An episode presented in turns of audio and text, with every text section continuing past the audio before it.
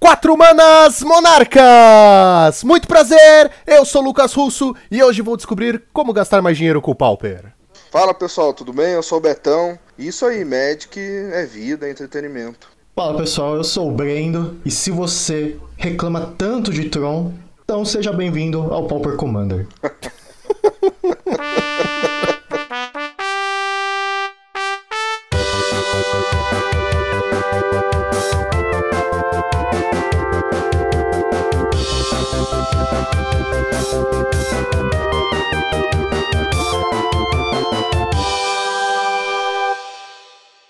Muito bem, vamos agora para a nossa parte de metagames da semana.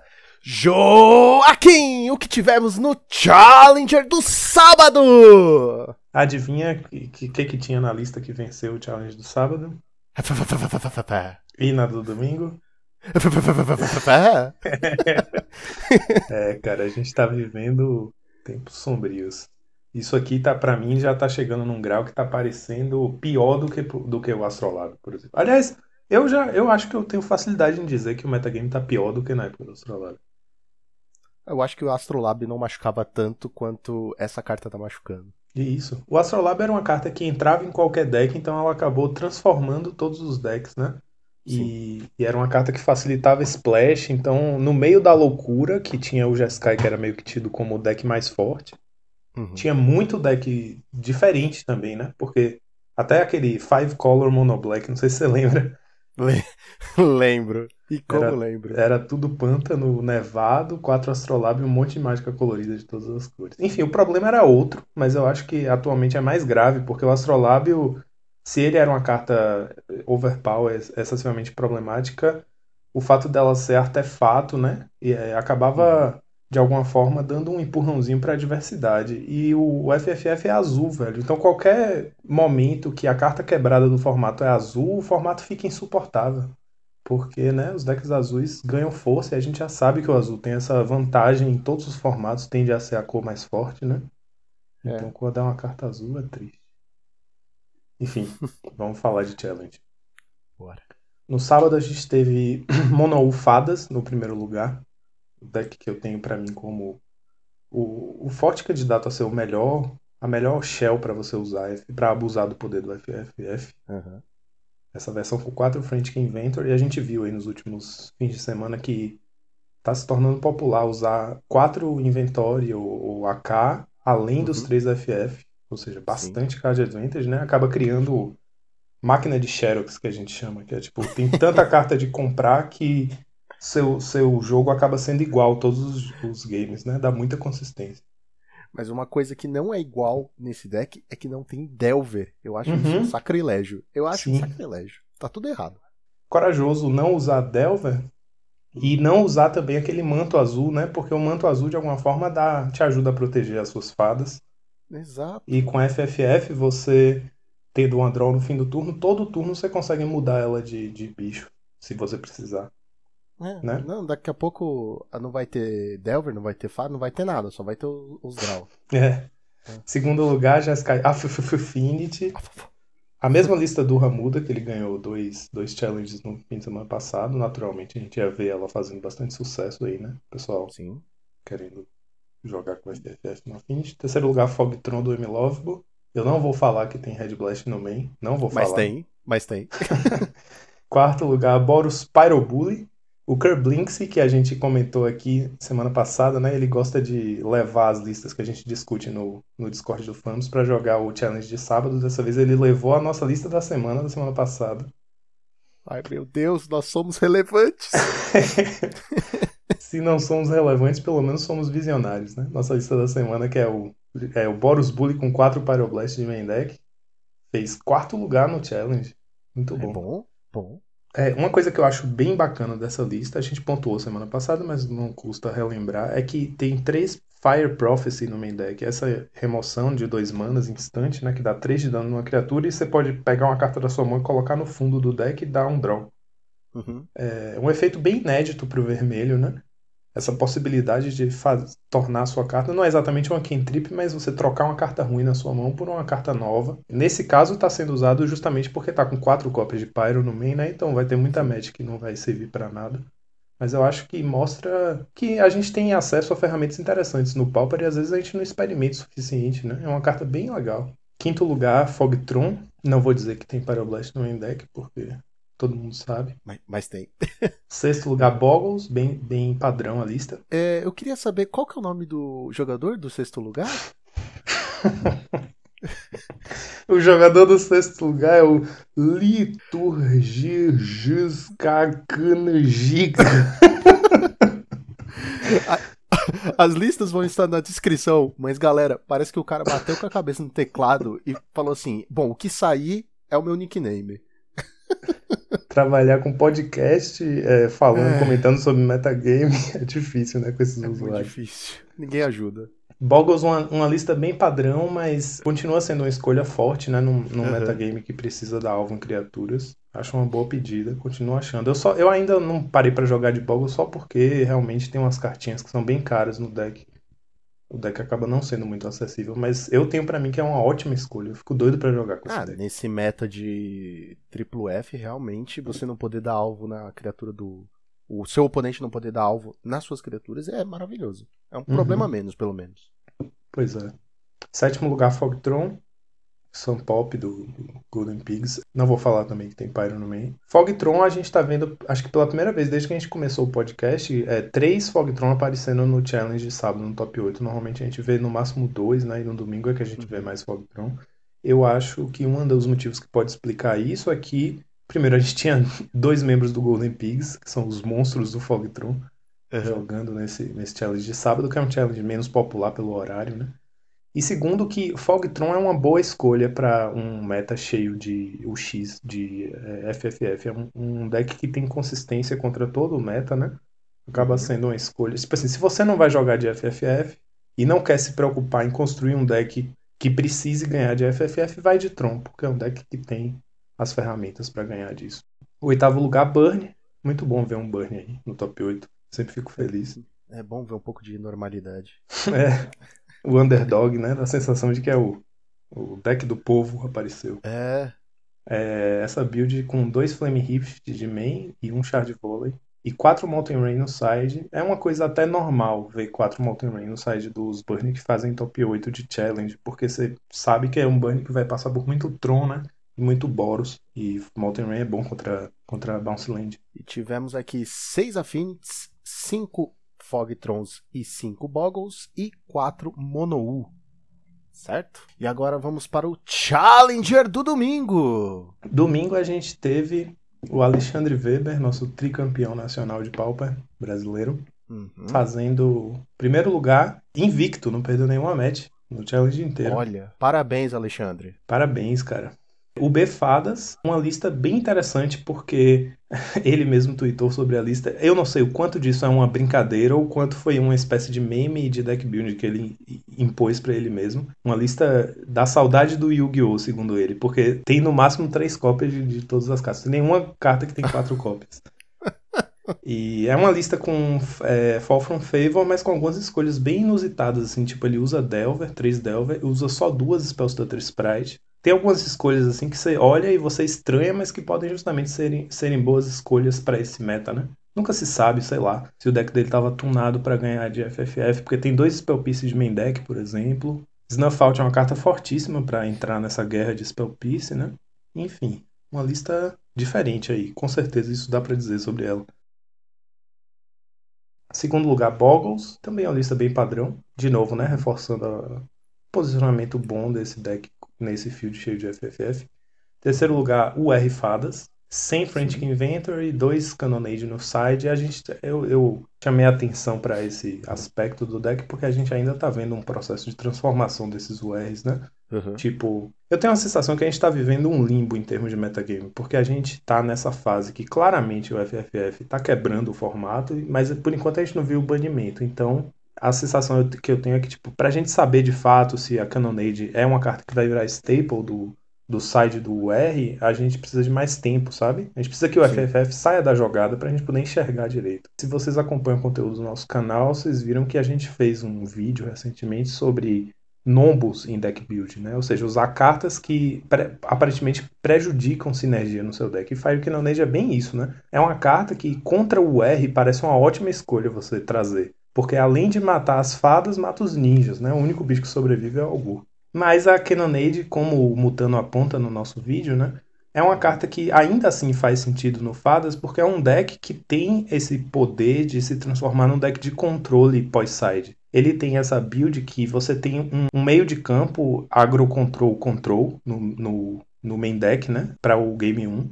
Você consegue ver que marcha você passa, se você vai jogar na estratégia tempo ou se você vai jogar na estratégia control. E pós-side você pode tunar o seu deck mais para a estratégia correta. Então, se você vai para uma estratégia control, ou seja, você precisa conter muitos bichos, está jogando contra um é, RDW, contra um Stomp, contra decks agressivos de muitos bichos, o Cannonade pode ser muito útil para você. Então você faz o que? Você tuna a sua lista para se tornar menos frágil para o Cannonade, sacou? Então pós-side você pode tirar de repente todas as suas Fairy Seers, ou então duas Fairy Seers e um Ninja, enfim, você cria slots de uma forma que você vai jogar control. Então as suas cartas que morrem para o Cannonade só vão entrar em jogo depois de você ter castado sua Cannonade. Parece um numbo, mas é super possível. Quarto lugar, Mono Blue Fadas também sem Delver mostrando aí, né, uma trend com Spell Piece no main deck. E o Moonblade Shinobi. Um, um Blade Shinobi é uma carta interessante porque se você encaixa ela, né, você está criando um bicho a mais, então é mais difícil para o seu oponente fazer um Fall from Favor, por exemplo, porque você vai ter duas criaturas e uma delas voa.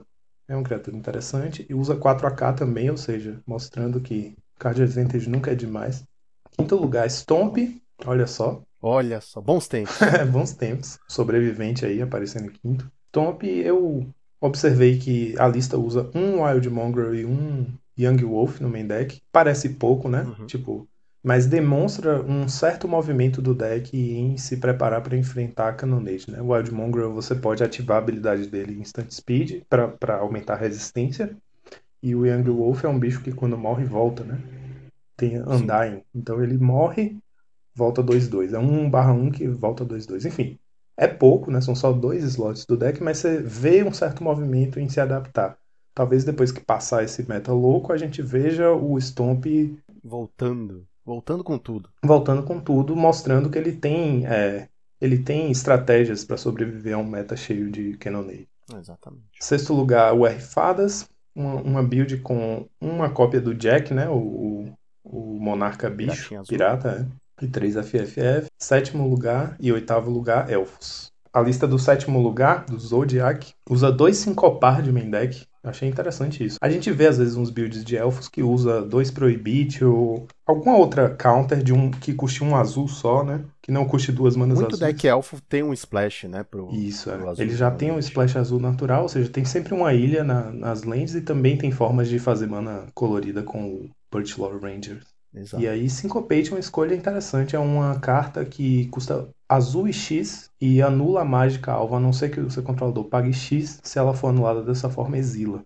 Então, um beijo pra carta. E um Harsh Sustenance de main deck, né? Uma estratégia comum contra Tron para poder burlar o lock de combate, que é uma carta que dá uhum. que faz o oponente perder vida igual ao número de bichos que você controla e quatro Blue Blast no side. Eu achei importante notar essas quatro Blue Blast porque a gente, né, está sempre observando como decks que sofrem, aparentemente sofreriam muito para Cannonade estão se adaptando para aparecer num meta em que o Cannonade está bem onipresente, né?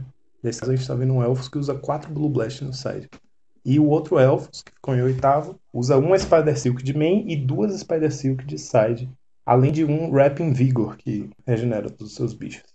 E tivemos aqui sete cópias de cada de Boggles, Monoblue e Monogreen LD, correto? Além de seis cópias de UR Fadas e cinco cópias de Affinity. Domingo, em geral, é o, é o challenge do fim de semana que a gente considera o mais tryhard, né? Então, é o que o pessoal vai com mais sangue no olho para ganhar sete cópias de, de, de Monoblue fadas mostra que o deck realmente está tá sendo mais jogado, né? Se você quer explorar a, a, o benefício do FFF. O FFF, ele, ele reviveu o deck, né? Era um deck funcional quando tinha o lock de Santuário e o counterzinho que me falha a memória agora.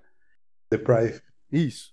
Morreu. Morreu não, né? Mas perdeu a força e agora tá voltando com o FFF. Traz o deck de volta para uma posição de tier 1, né? Sim, sim. E é muito bom porque é um deck que, se a pessoa é iniciante e quer jogar de azul, é um bom deck, sabe? Eu acho que é um Sim. bom deck. É, Monogreen LD, a gente tá vendo, assim, eu tô jogando bastante Liga ultimamente, e é um deck que tá bem popular na Liga, seja mono, Monogreen ou Monogreen com Splash vermelho. É um deck Ramp, que usa aquelas aurinhas de um mana que faz sua land produzir um mana a mais, e aquele elfinho que desvira a land. Então você acelera muito rápido nos primeiros turnos Uhum. e começa a fazer uma corrente de, de LD, né, pra é, incapacitar seu oponente e acaba fechando o jogo com aqueles bichos novos de Commander Legends que tem Cascade. Agora, o fato de ter sido empatado com o Mono-U como o deck mais popular desse challenge no primeiro lugar, né, é um deck que nem apareceu no top 8. Eu acho que isso mostra uma coisa que eu tenho a leitura, que é um deck muito in- ainda inconsistente. Apesar de ter ferramentas incríveis com esses bichos de Cascade, é um deck que eu ainda leio como um deck inconsistente, porque eu jogo contra ele nas ligas Uhum. e às vezes dá muito ruim, tipo, quando ele vem insano é imbatível, não tem jeito. E às vezes ele simplesmente acha um monte de, de ramp, né? As aurinhas que fazem ramp, os bichinhos que fazem mana e não acha payoff. Tem dificuldade de avançar para o late game, sabe? Ele fica só naquele plano de destruir suas coisas, destrói e depois não faz nada. Então, ainda com a- mesmo com as Cascade Spells, eu acho que é um deck que precisa de alguma coisa a mais para ter a consistência de chegar no tier, sabe? Sim. E eu acho que ele ter sido um dos mais populares do challenge e não ter feito top 8 mostra isso um pouco. Exatamente. E falando em Cascade, vamos falar da nossa lista da semana. O que temos nessa semana, meu querido Joaquim?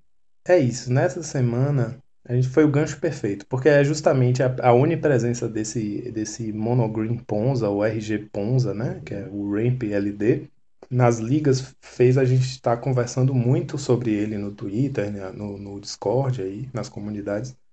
Porque é um deck que irrita muita gente, é muito irritante perder para LD, porque parece uma coisa muito aleatória, assim. Eu, eu digo que é, é- construir um deck com estratégia LD é tipo você treinar seu time de futebol para em vez de, de aprender a fazer gol, aprender a chutar o pé dos oponentes, sacou?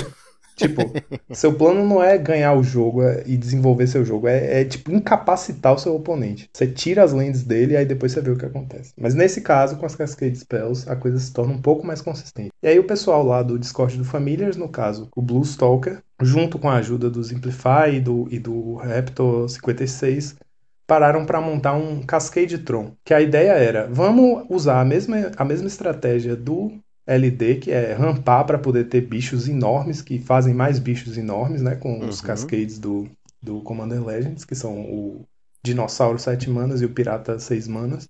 Exato. Só que em vez de o resto do deck ser LD, vai ser um Tron. Você, porque aí, é como eu falei, pra que destruir as lentes do seu oponente? Você pode simplesmente humilhar as lentes do seu oponente jogando lentes muito melhores que as dele, no caso, as usa lentes, né? Tron. É a, é a frase que define o deck. Exatamente. Então o deck tem uma Shell Tron bem padrão, né? Com prisma, é, ornamento e as cartinhas de, de Crop Rotation e Ancient Uhum. Stirrings pra procurar as lentes. E aí o resto é tudo bichão, velho. É o Lamog's Crusher, Muldrifter, Self-Assembler e os bichos de Cascade. O deck fez 5-0 na mão do Blue Stalker. E depois disso o Simplify jogou com a mesma lista, fez 4-1, ou seja, um recorde aí de 9-1.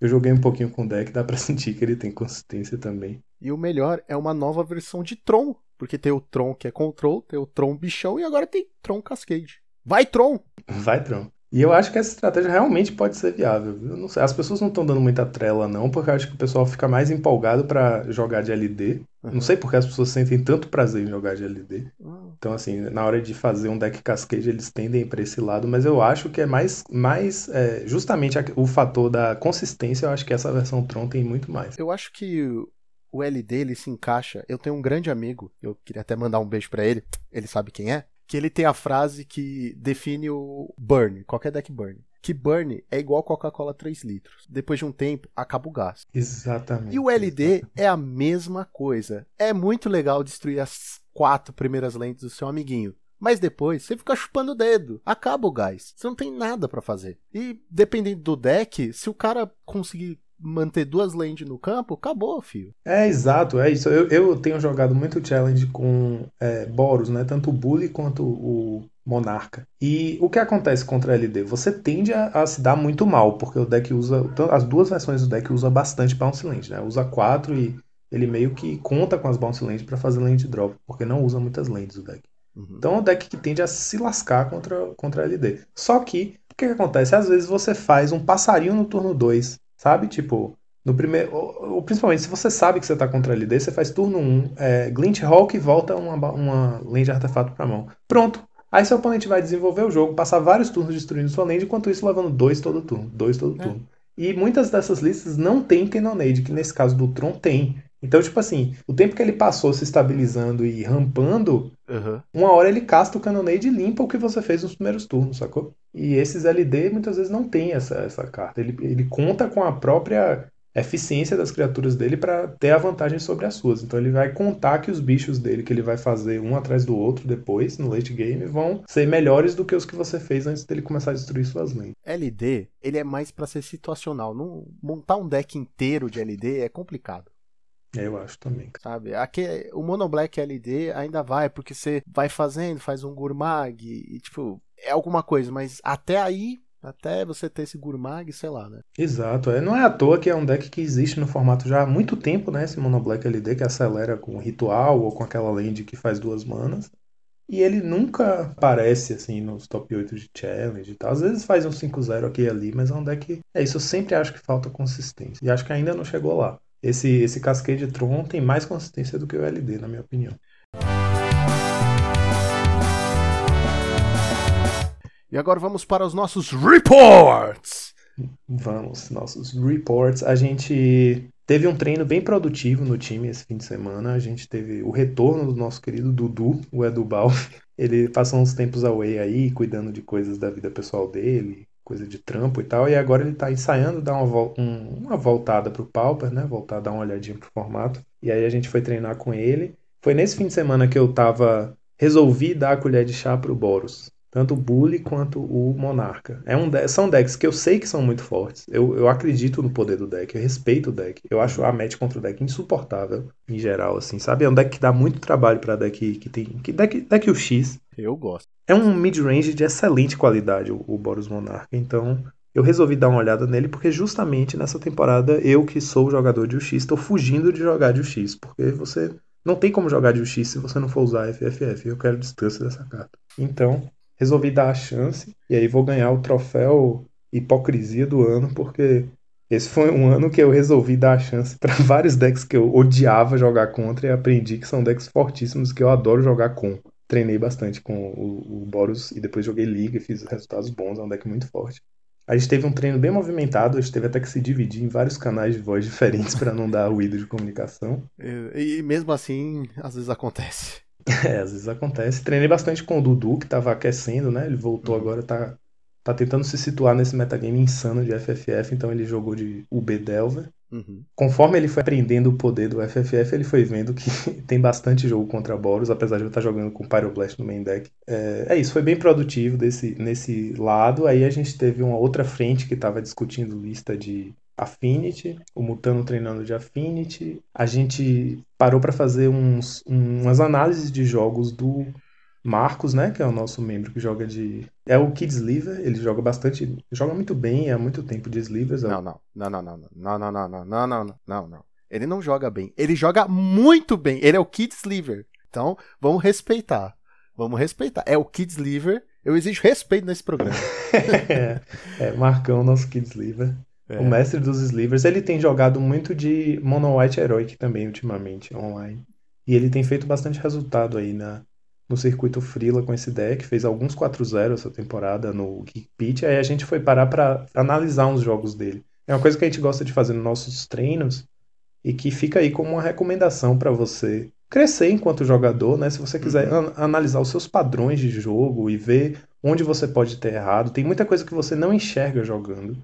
E que, mesmo que você faça sozinho, a gente faz como um time, então acaba acrescentando. Se você puder chamar um amigo para olhar junto com você, assistir os replays dos seus jogos no mall, que é uma função útil, né, que o programa tem, você assistir, porque mesmo quando você vê um jogo que você jogou, você vendo de fora, sem estar com a pressão das decisões, né? Tipo, tem uma diferença enorme. Você assiste e você consegue enxergar com mais transparência os momentos que você errou, ou as jogadas questionáveis que você fez. Às vezes os keeps que você teve com mãos que você podia ter ligado mais agressivamente. Ajuda muito você a enxergar seus padrões e, e começar a perceber como você pode corrigir esses padrões, né?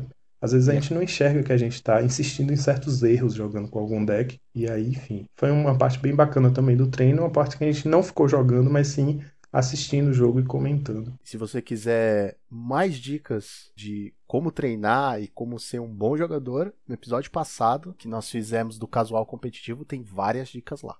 Dá uma conferida depois que acabar esse episódio. É, e aí acho que é isso, né? É isso? Muito bem. Que maravilha, Joaquim. Então é isso. Muito obrigado por trazer as últimas notícias. É sempre um prazer conversar com você. E agora nós vamos para a nossa entrevista da semana. Então, já sabe, solta a vinheta.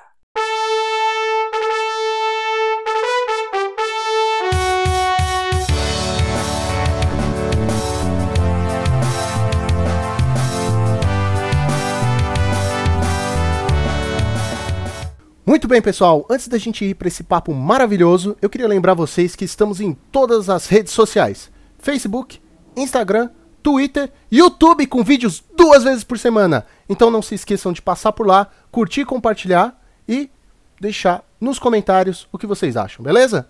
Então vamos para a nossa maravilhosa entrevista com o Betão. Betão, seja muito bem-vindo.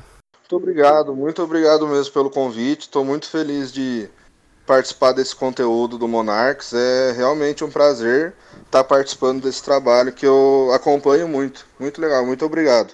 Nossa, eu fico, eu fico sem jeito assim. É, a, gente tá, a gente tá corado aqui, nossa, meu Deus. Ah, eu tô, tô o dia inteiro ansioso.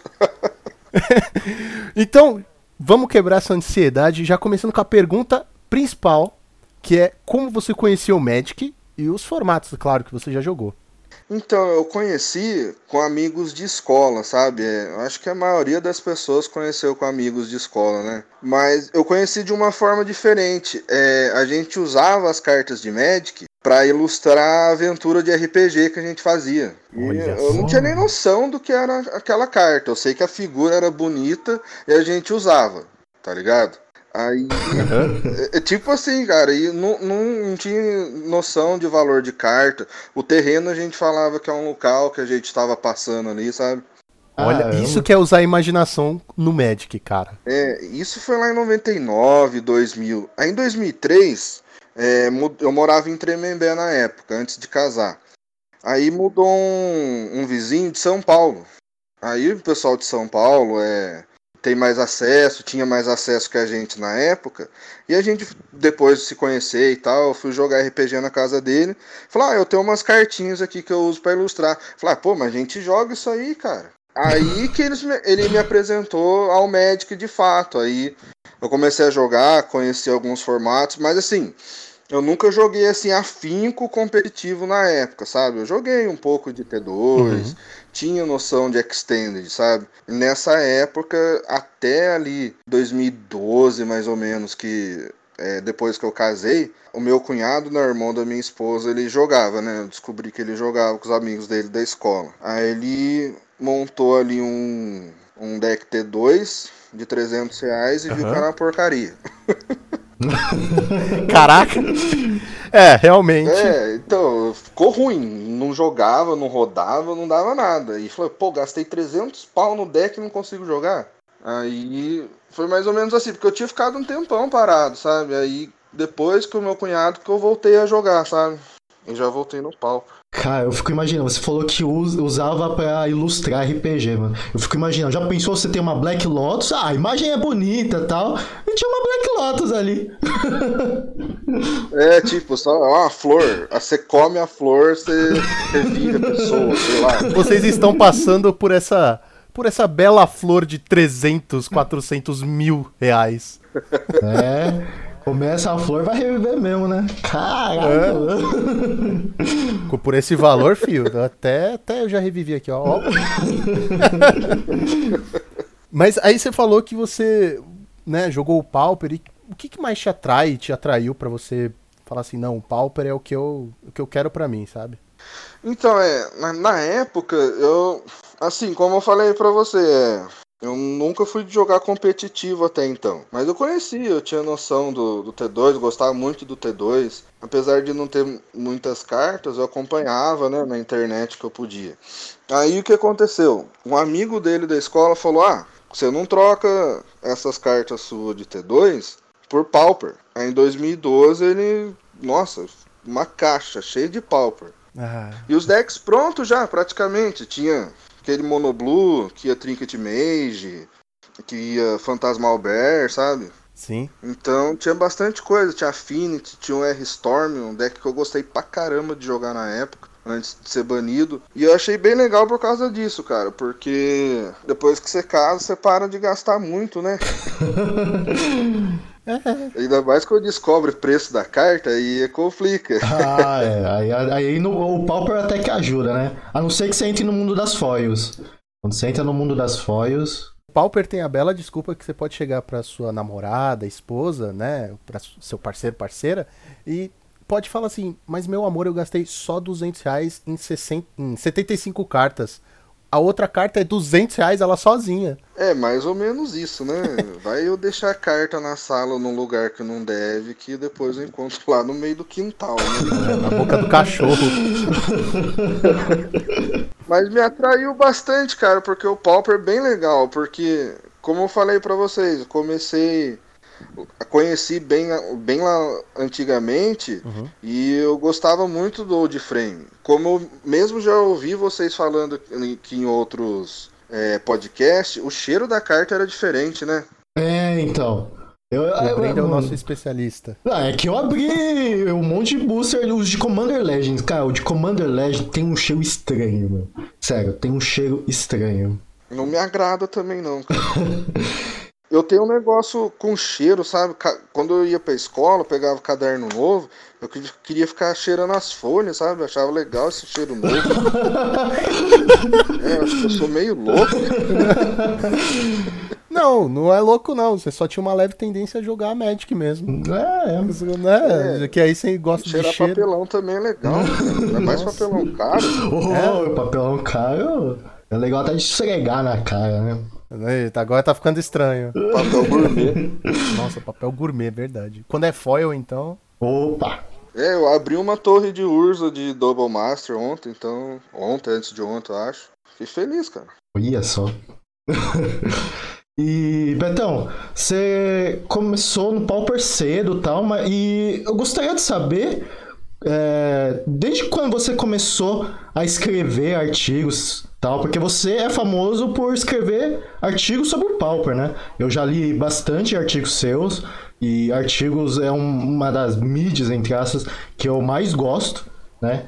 E, então, seus artigos são muito bons. E nos conte um pouco aí da sua trajetória também com os artigos. Ô, Lucas, obrigado por ler, obrigado, Breno, por ler, porque é, é difícil escrever, né, cara? É- Como eu falei, eu comecei lá em 2012, né? Mas, assim, cenário de loja competitivo, assim, foi mais em 2017, mais ou menos ali, que eu voltei a jogar T2, Modern e tal. Mas eu acho que desde o ano passado, assim, que eu larguei tudo pra me focar no Pauper. Só no Pauper.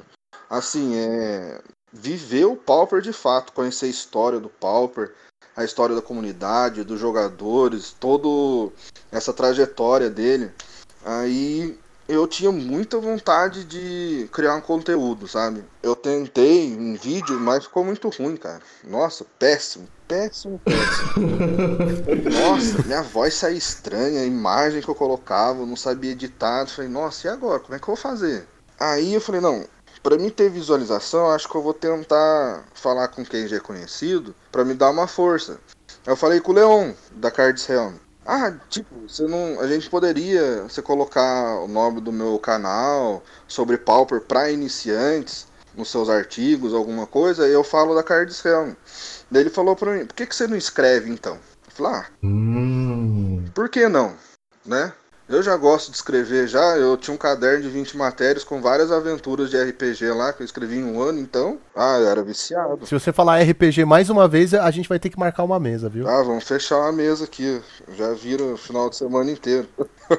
Olha só, uma mesa de RPG baseada em, em Magic, cara. Oh, ia ser legal a ideia, hein, cara, escrever uma aventura. Bom, fica, fica a ideia no ar aí, vai que, né? Aí voltando, que você me perguntou, eu comecei agora em, em junho, mais ou menos, foi meu primeiro artigo. É, recente até. Aí eu gostei, cara. Ele falou pra mim: vai, Beto, escreve dois artigos pra mim sobre Pauper, pra iniciantes. Falei, ah, beleza, escrevo.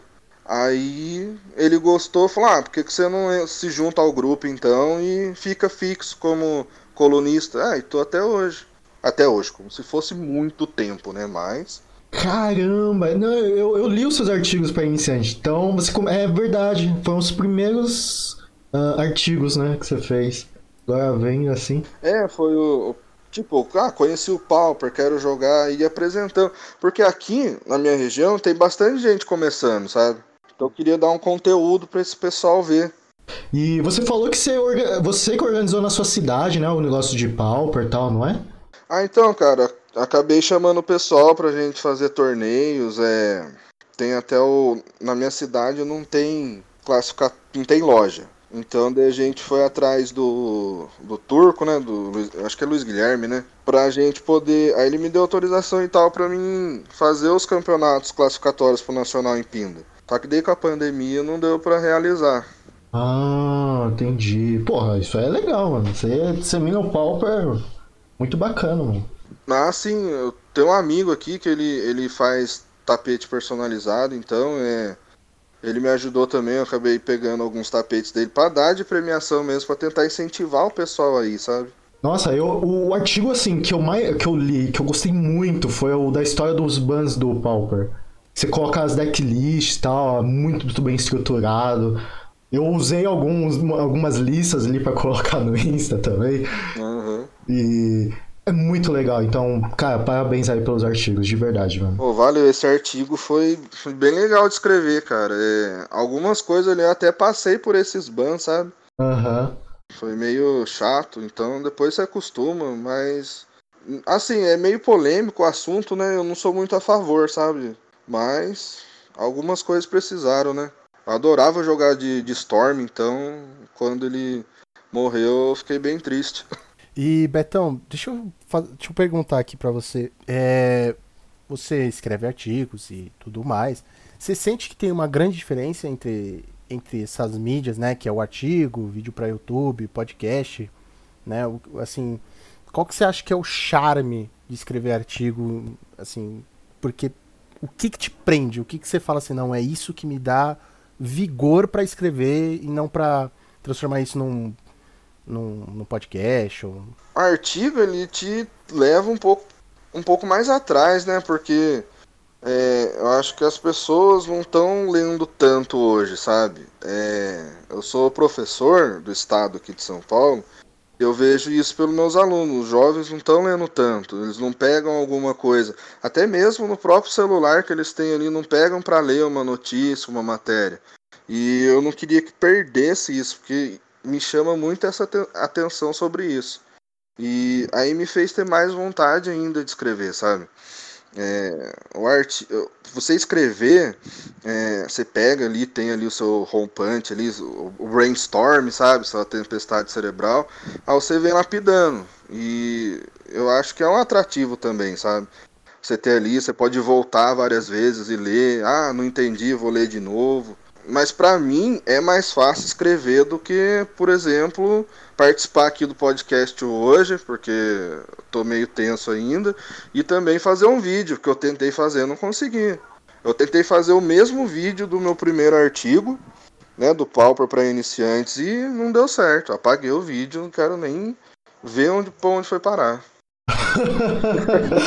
e, ah, mano. Perdido na nuvem. Nossa, foi. Mano. Vá pra nuvem, vá pro, vá pro espaço, porque. Nossa, tem que ver. Nível mais baixo que amador. Não, mas todo mundo tem que começar de algum lugar, certo? Ah, sim. E relaxa, mano. Pode relaxar aí. Ó, se a gente não tivesse na pandemia, a gente tivesse uma salinha, então teríamos de tomar uma cerveja aqui, né? Então, mano, pode ah, relaxar. Com certeza. Jogando umas cartas pra cima. Opa! Nossa, ia tá jogando. A gente ia tá jogando enquanto gravava. Ó, oh, mano. Aí é do nada aqui, ó, tô counterando, mano. Do nada no podcast.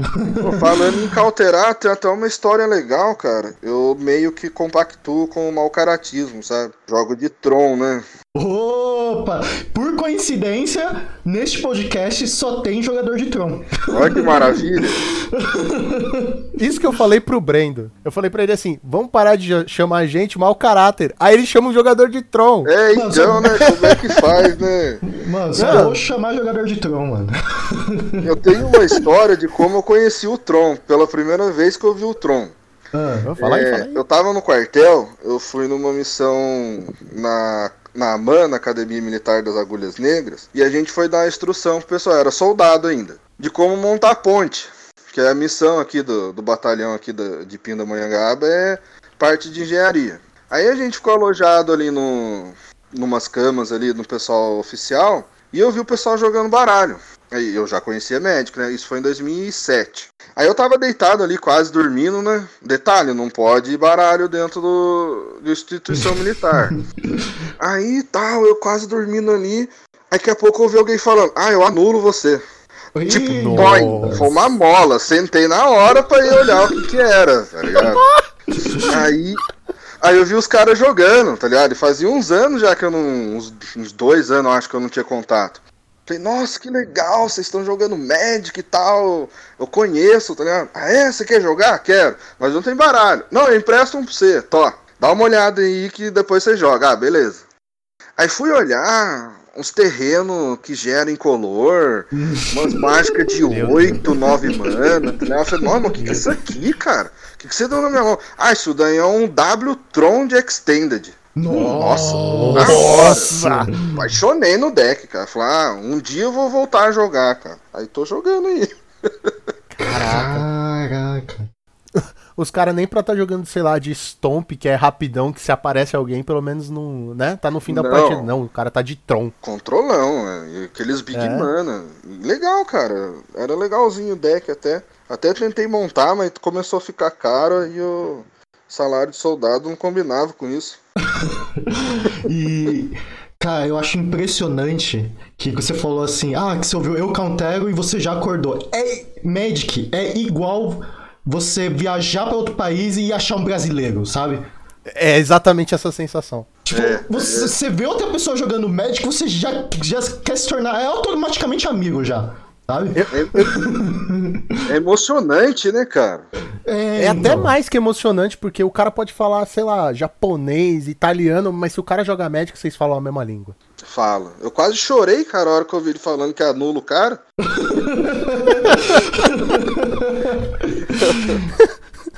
E, Betão, é, voltando um pouco aí nos artigos, porque eu, eu, eu realmente gosto muito de artigo, então é, eu gostaria muito de saber qual é o processo que você faz quando vai fazer um artigo. Você tem um, entre aspas, aí, ritual para fazer a estrutura do artigo e tal. E também gostaria de saber quais dicas você poderia dar para quem quer começar né, a escrever artigos e tal. E se você acha que temos muitos escritores já voltados ao Pauper ou não. Então, pra escrever, eu sempre penso nos temas, né? Na verdade, eu acho que eu tenho cinco ou seis temas aqui desenvolvendo já. Aí eu, pra eu pensar no tema, eu penso o que que eu, que eu gosto de falar e o que eu acho também que quem tá lendo vai gostar de ler também. Não adianta eu falar só do que eu gosto e alguma coisa que ninguém quer ver, sabe?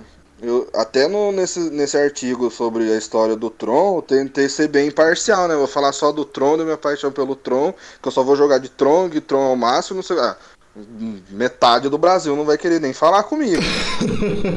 E a outra metade vai xingar. É, com Só- certeza. só- Os que falaram é Só aquele xingar. 1%. É a margem de erro, é a margem de erro. É, e isso que é complicado, cara. E cada colunista tem um perfil, né? Então, aí acabo dando, como eu falei, aquele brainstorm, né? Aquela tempestade. Escrevo, escrevo, escrevo. Aí eu vou realocando, mudando parágrafo de posição para fazer mais sentido. é, faço correção ortográfica. Aí eu mando lá pro ler pra ele dar o, o toque de charme dele, que dá a publicidade melhor, né? O revisor final. Tem um pessoal escrevendo, cara.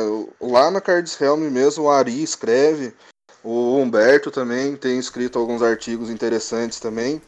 É, mas eu queria ver mais gente escrevendo, cara, para falar a verdade. Eu acho que falta ter mais conteúdo nessa parte de artigos, sabe? Acho que a pandemia deu uma quebrada nisso. E, putz, eu gostaria muito de escrever um artigo. Na real, eu tenho um artigo que eu escrevi. Ele está. É, mas só que ele está nas profundezas, tá? Sobre o Tron. Não, mas é uma revelação. Ah, Nem o time sabia. É, então, Olha exatamente. Que, que beleza, que honra saber disso aqui. Eu escrevi um falando sobre Tron, óbvio, né? Obviamente que ninguém leu, né? Porque é Tron, mas falando assim, carta por carta e o porquê usar tal carta, né? É, Mas, cara, na escola eu já não era muito bom em redação. E então, mano, não sei, não, não deu. Aí eu desisti da ideia. Cara, passa um, corretor, alguma coisa, alguém pra revisar e manda pra frente. Aproveita o Monarchs, lança artigo também dos Monarchs, seria legal ver. Ah, Olha, olha só. É, dá, dá pra fazer, dá pra fazer. É. A Cards Helm podia, né? Podia falar assim, ó, esse aqui é o. é, são os artigos dos Monarchs. ó, Olha as indiretas, olha as indiretas. É, ia ficar legal também, cara. É. Ia, ficar, ia ficar bom. Pode Porque vocês têm ó, conhecimento, né? Vocês têm conhecimento e tal. Tem a união da equipe, é, todo mundo pode ajudar. é, todo mundo escrever, sabe? Coloca lá, é o perfil Monarchs no, na Card Helms. Olha aí, olha aí, Carlos Helms. Olha. Aí, ó. Aqui, ah, tá vendo? Paga nós. Digo, opa. que digo, opa. Opa! Manda o direct, manda Opa, direct. paga nós. e, bom, vamos, vamos falar aqui sobre Commander Pauper. Opa, vamos lá? Vamos lá. Você é uma pessoa, certo? Que fala bastante do, do Commander Pauper, certo? E aí, assim, tem regras diferentes do Commander tradicional? Se você puder rapidamente falar assim, ah, é assim que se joga, essas são as diferenças, já pra pessoa falar, ah, então é mais ou menos assim, entendeu? Ele é um formato multiplayer, tá? é, da mesma forma que o, o Commander tradicional, né? Ele é indicado para 3 a 4 jogadores. É, a gente fala assim até 4 jogadores porque ainda fica dinâmico, sabe? Uma vez a gente tentou jogar com 8 jogadores, é, você demorava 40 minutos para voltar no seu turno, sabe? Então fica Sim. meio estranho, sabe? meio que perde, dá pra você jogar um outro mesão do lado aqui, tá ligado? Ah, sei como é. Aí é assim, de diferença é que assim, é uma criatura incomum, seu comandante. Pode ser lendária ou não. Não pode ser planinauta, já foi testado, não deu certo. É, o ponto de vida de cada um são 30, começa com 30. E o dano de comandante é 16. É, muita gente pergunta, é, por que que escolheu ser 30 de vida e 16? É porque tem um padrão. O, o, a vida inicial do, do Commander tradicional é 40 de vida. Então o dano de comandante é 50% mais um ponto, dá 21. Da mesma forma que no Pauper Commander são 30 de vidas, 30 pontos de vida, e 16 de comandante, que é 50%, que é 15 mais um, para ter seguir nessa lógica. É, como eu falei, o comandante tem que ser uma criatura incomum. É, pode ser o partner, como veio nessas últimas coleções, veio alguns partner. E o restante da- das cartas tem que ser, é, que ser comum, Comum. comum, tudo comum. Seguindo o mesmo padrão do, do Pauper. É, se foi printado uma vez online ou IRL, ela é válida.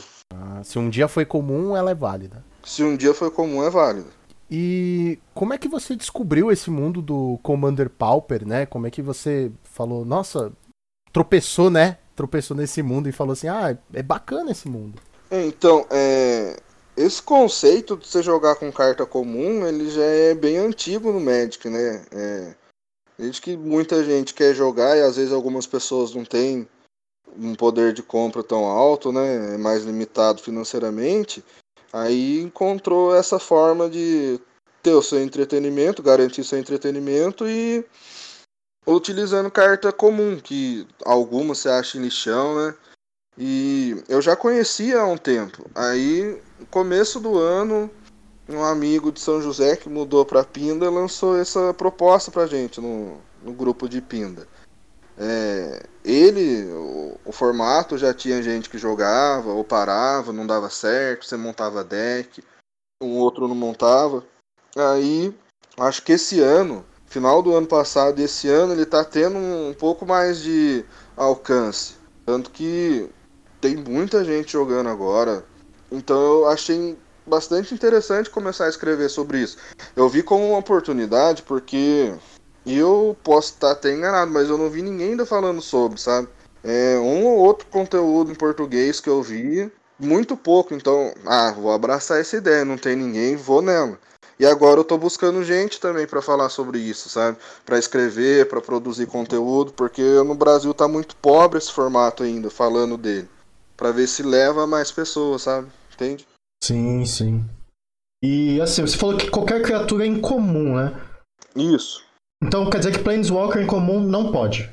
Não, não pode. É, já foi testado tudo, criou muito problema. É, não tem, é complicado, né? Porque parte daquele com, princípio de que toda mágica tem que ter resposta. E é muito limitado a forma de lidar com Planinauta, com carta comum. Então não ficou viável. Puxa, queria jogar com Narset, sabe? O oponente não pode comprar mais de uma carta. Nossa, isso é legal. Narset? Nossa senhora. Conhecendo o Brand, ele. Tron, Narset, Drifter e. sei lá. Ah, Sei lá que mais aí. do- dane-se. de- E um Teachings na mão, só pra acabar com a Não, só pra dar uma gracinha, né? Só pra... É. e, É, tem um Teachings aqui. E você falou que tem muito mais conteúdo lá fora, né? Eu, eu jurava pra você que Pauper Commander era brasileiro. Não sei porquê. Então. Eu tive essa sensação também. É, e então quer dizer que no mundo lá fora também, né? No mundo lá fora. no- lá fora também. em Marte, No mundo né? lá fora, Em pode ser na Marte. esquina hoje em dia, né? É, E- talvez, né? Seria um Magic E- mais evoluído, né? Outra galáxia como- e tal. Seria interessante, cara. Como eu. Como ag- agora que você falou que tem mais conteúdo lá fora, eu queria saber se há um consenso, então, geral sobre as regras e tal. Tanto no Brasil quanto no resto do mundo. Tem uma padronização de regras? É, na maior parte, sim.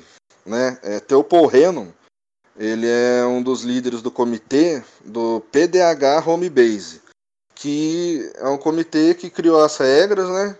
E a maioria do planeta segue. É claro, tem uma comunidade ou outra, uma cidade ou outra que é, tem as próprias regras, sabe? Dá uma mudada. Tem algumas que só joga com, com lendária, sabe? Que muda os pontos de vida. Mas é. Ele, o próprio Paul Rennon, a gente também até escreveu um artigo sobre isso.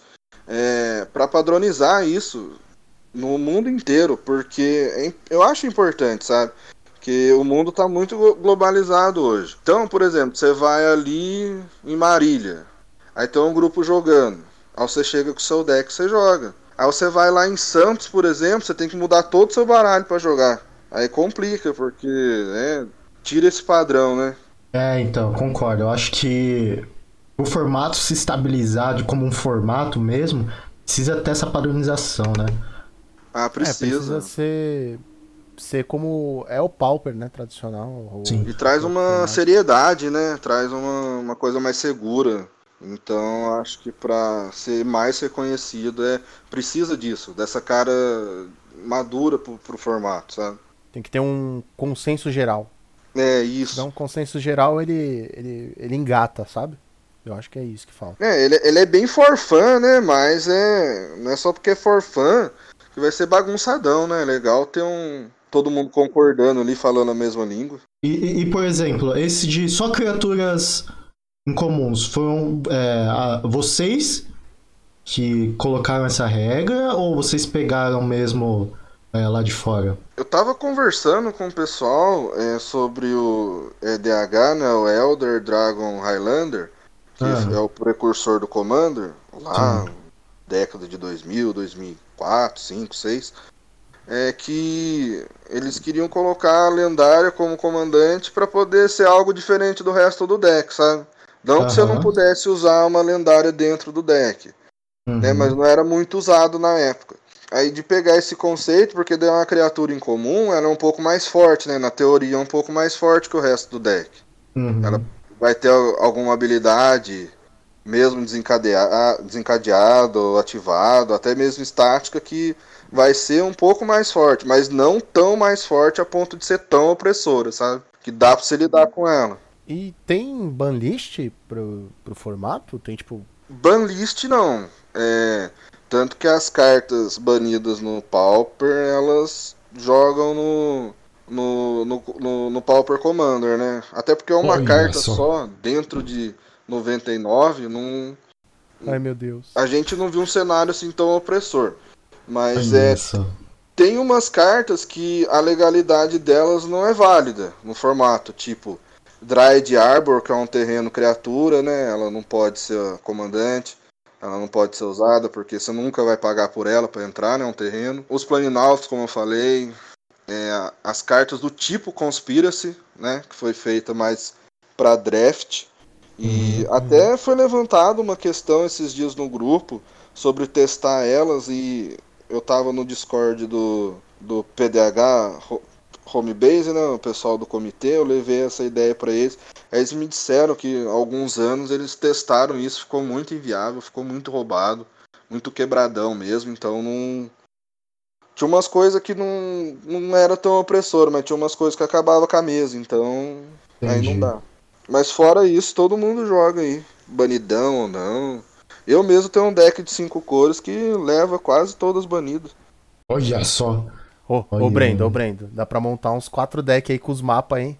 Uhum, é, com o Astrolab. Meu Deus do céu. É, eu coloquei os Snowland no deck por causa do Astrolab, só por causa do Astrolab, nem Scred eu uso.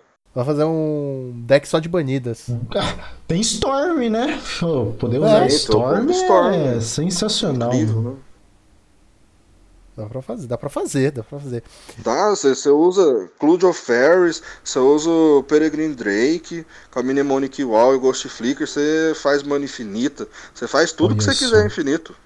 Aí, ó, se você está com saudades aí de jogar com Peregrine Drake, esses, essas cartas aí, Pauper Commander é, é uma ótima oportunidade. É a sua então. pedida. É a sua pedida. É. Vai lá pro Pauper Commander é que você vai aí. poder ter menos amiguinhos do que jogar de Tron. É, mano. Ah, com certeza. E é bom, né? É bom, é bom, bom bonzão. Aí, eu não cheguei a jogar muito, mas é bonzão, mano. É, se experimentar é legal, cara. É bom. É, é um desafio. Seu deck building, sabe? Eu acho muito isso um grande atrativo. Então, você aí do Pauper que reclama de Tron, então você vai entrar no Pauper Commander para reclamar de Peregrine Drake e aí, quando jogar contra o Tron no Pauper, vai falar assim: Nossa, que alívio. É, que suave, então, é, né? É, é, é que suave. Você entende o esquema, esse que é o esquema. então os decks ficam bem toolbox, sabe? Bem as ah, melhores imagina. ali, cheio de tutor. E porque tem muitos falar, como que você vai jogar Commander Pauper e não tem tutor? Nossa, tem um monte de tutor, cara. Tem. Ah, o próprio Teachings, né?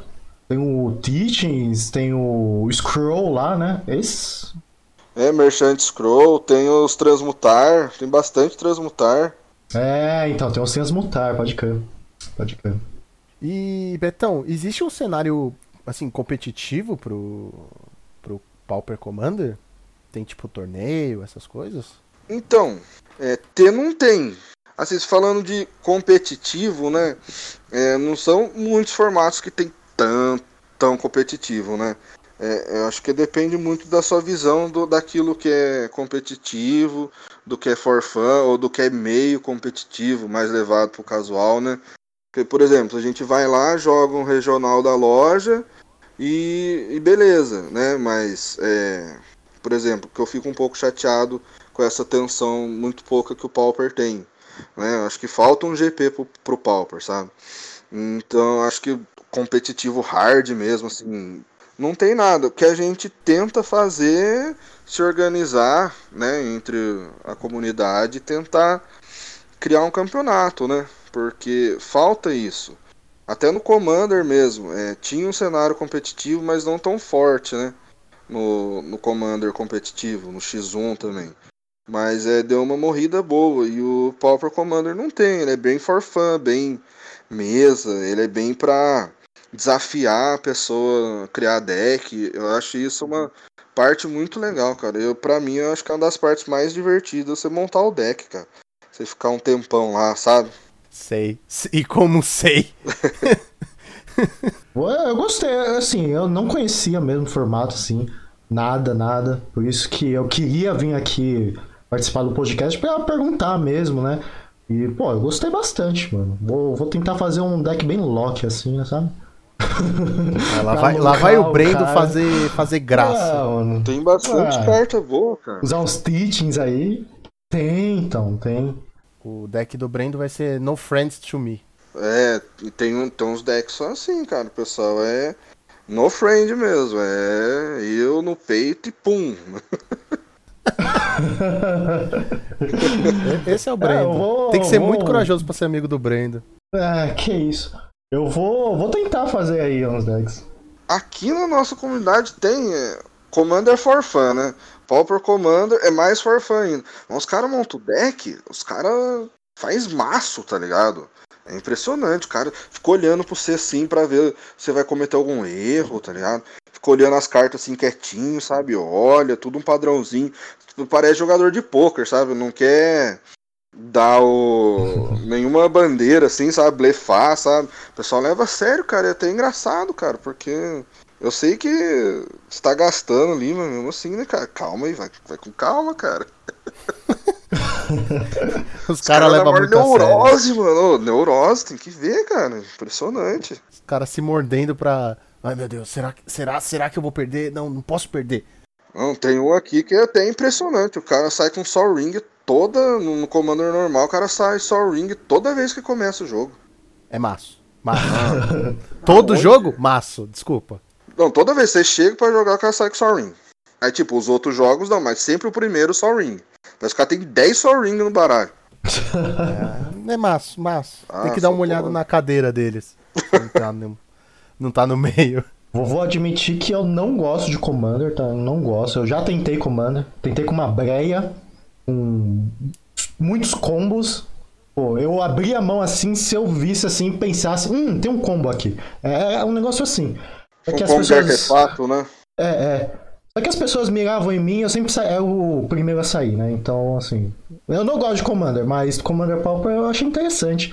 Tem uma. É legal, é legal. Ter um, ter um comandante em comum muda bastante o jogo, né?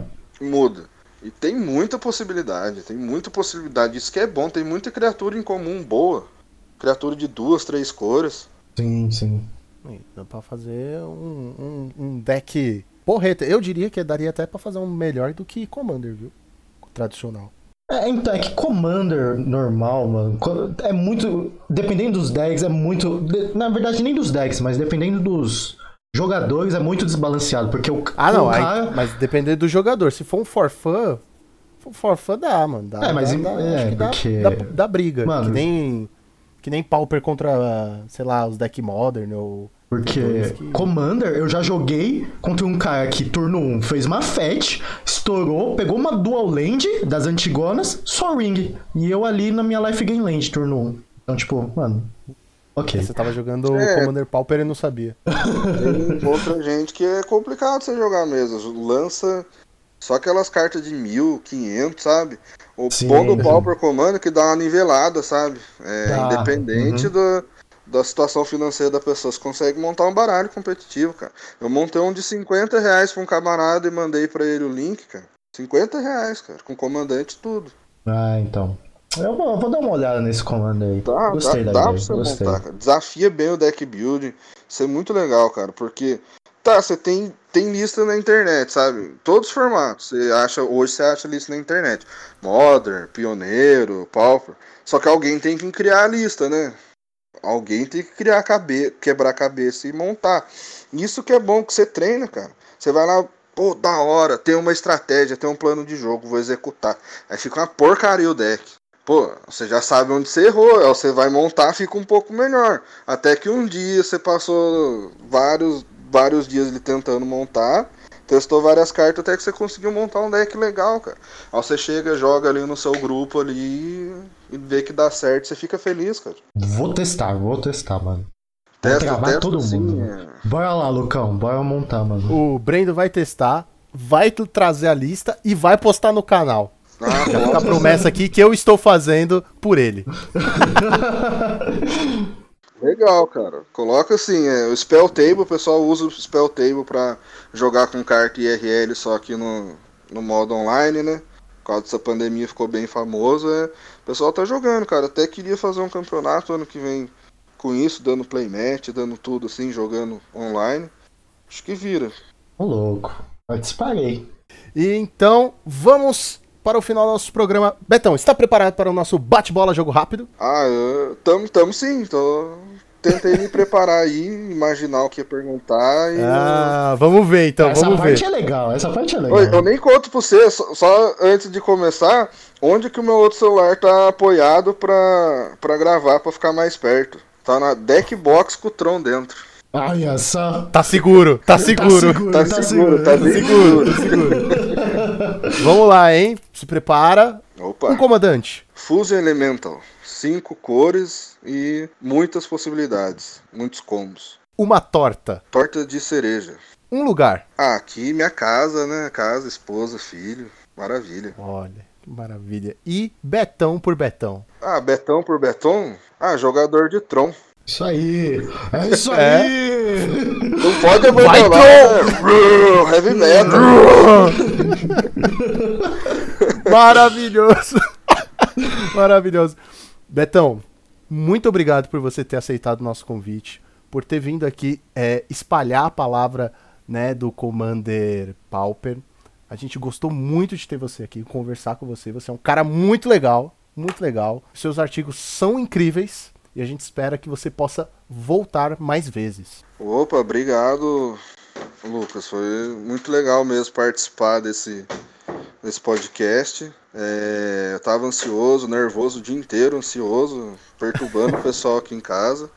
Mas foi, foi bem divertido, sim, foi bem legal. Tomara que eu não tenha transparecido muito nervosismo. Acho que eu nunca apareci assim, pelo menos com voz assim em público. Palavra você escrever é mais fácil. Não, que é isso, cara. Você você mandou bem, mandou bem. Pode ficar tranquilo que aqui é tudo amigo, cara. Aqui é todo mundo amigo, todo mundo. É, depois que conhece, eu fico mais divertido um pouco ainda. Eu sou meio bagunceiro, sabe?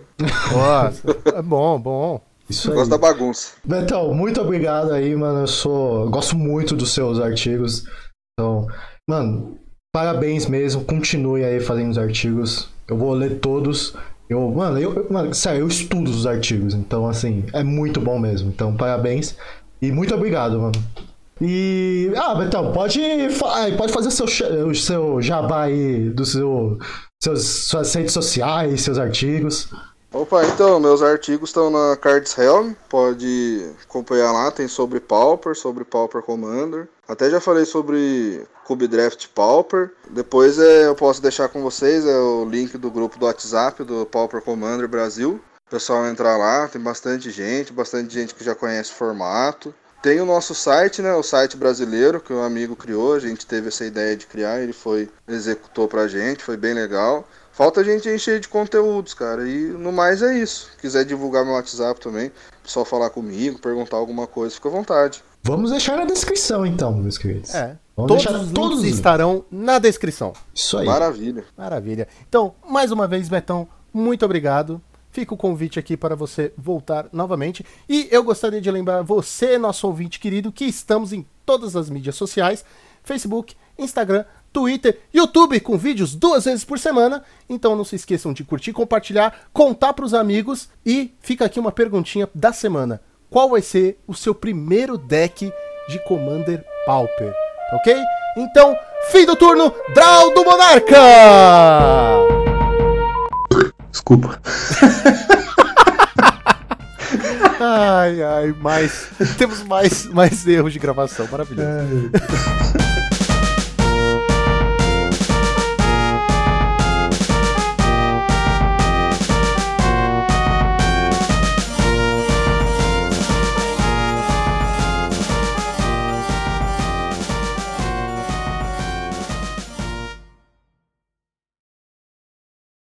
Hosteado por Lucas Russo. Edição Joaquim Oliveira. Trilha sonora Ricardo Longo, The Moon Expresso.